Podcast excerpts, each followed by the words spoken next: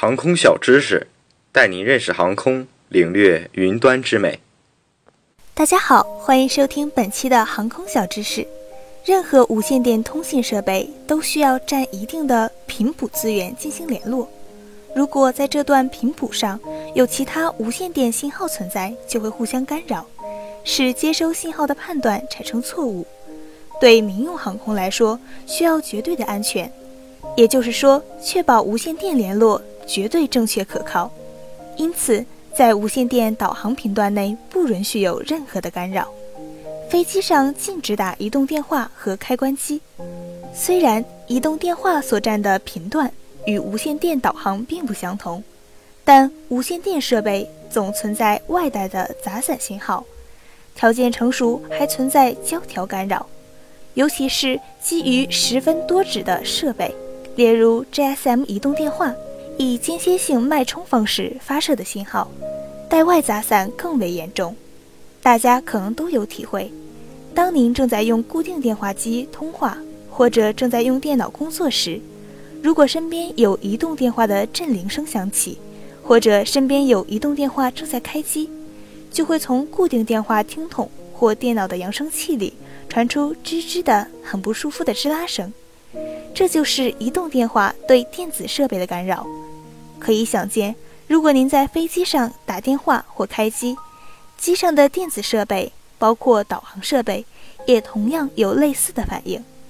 想一想，这种干扰一旦影响了飞机的正常运行，后果将是多么严重。保持待机状态和飞行模式也是不行的。原因一是有可能您会收到电话，在震铃和震铃前的一两秒内，都会有很强的信号发出，造成干扰。原因二是全球 GSM 移动网。划成了无数个位置区，移动电话手机在跨越位置区时，都要做位置区的更新。此时，手机要以最大功率发射，向新到达的位置区进行登记。飞机在高空时，手机收不到可登记的基站信号。在飞行中，一旦移动电话能接收地面信号时，如飞机将要起飞和降落等飞行关键阶段时。就会不断以最大功率做位置区更新，从而危及到飞行的安全。民航局相关规定，在飞机飞行过程中使用手机时，机组人员应立即进行劝阻，对不听劝阻者应提出警告，对仍坚持不改者，应对其设备暂时给予扣押保存。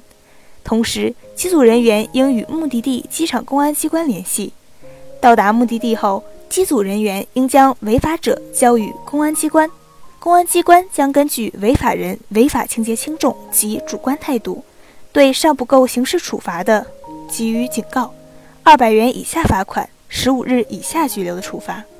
飞机的飞行过程是指从飞机为开始飞行而关闭舱门时刻起，至飞机结束飞行后而打开舱门时刻指的所有时段，在这一时段。民航禁止旅客使用手机，换句话说，就是让您的手机与飞机舱门同时开关，这样您就不会违反规定了。民航飞机进近着陆约八分钟和起飞阶段约三分钟是最容易发生重大事故阶段，民航界视为危险的十一分钟。在飞机下滑着陆阶段，此时是飞行员操控飞机最为紧张繁忙、精力高度集中的阶段。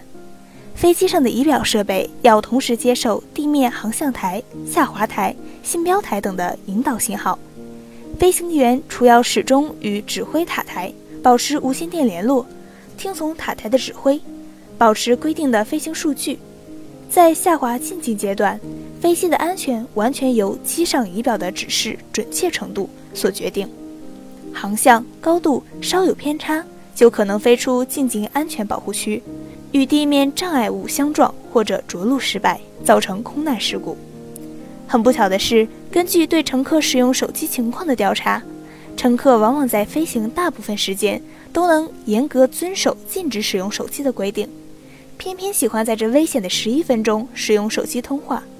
因为要与朋友、亲人告别，因为要告诉迎接的亲人、朋友或业务单位，飞机何时到达、如何接头。有什么事要在机场办理等。对于这些乘客的冒险行为，多数属于在飞机上使用手机的危害认识不大清楚，缺乏安全保护意识所为。也有个别乘客为自己的方便抱侥幸心理，违反规定。安全是民航永恒的主题，也是航空公司和旅客的共同愿望。而保障安全不仅靠航空公司单方面的努力，还需要广大旅客的积极配合和大力支持。对于威胁安全的行为，航空公司有权利也有义务强行制止。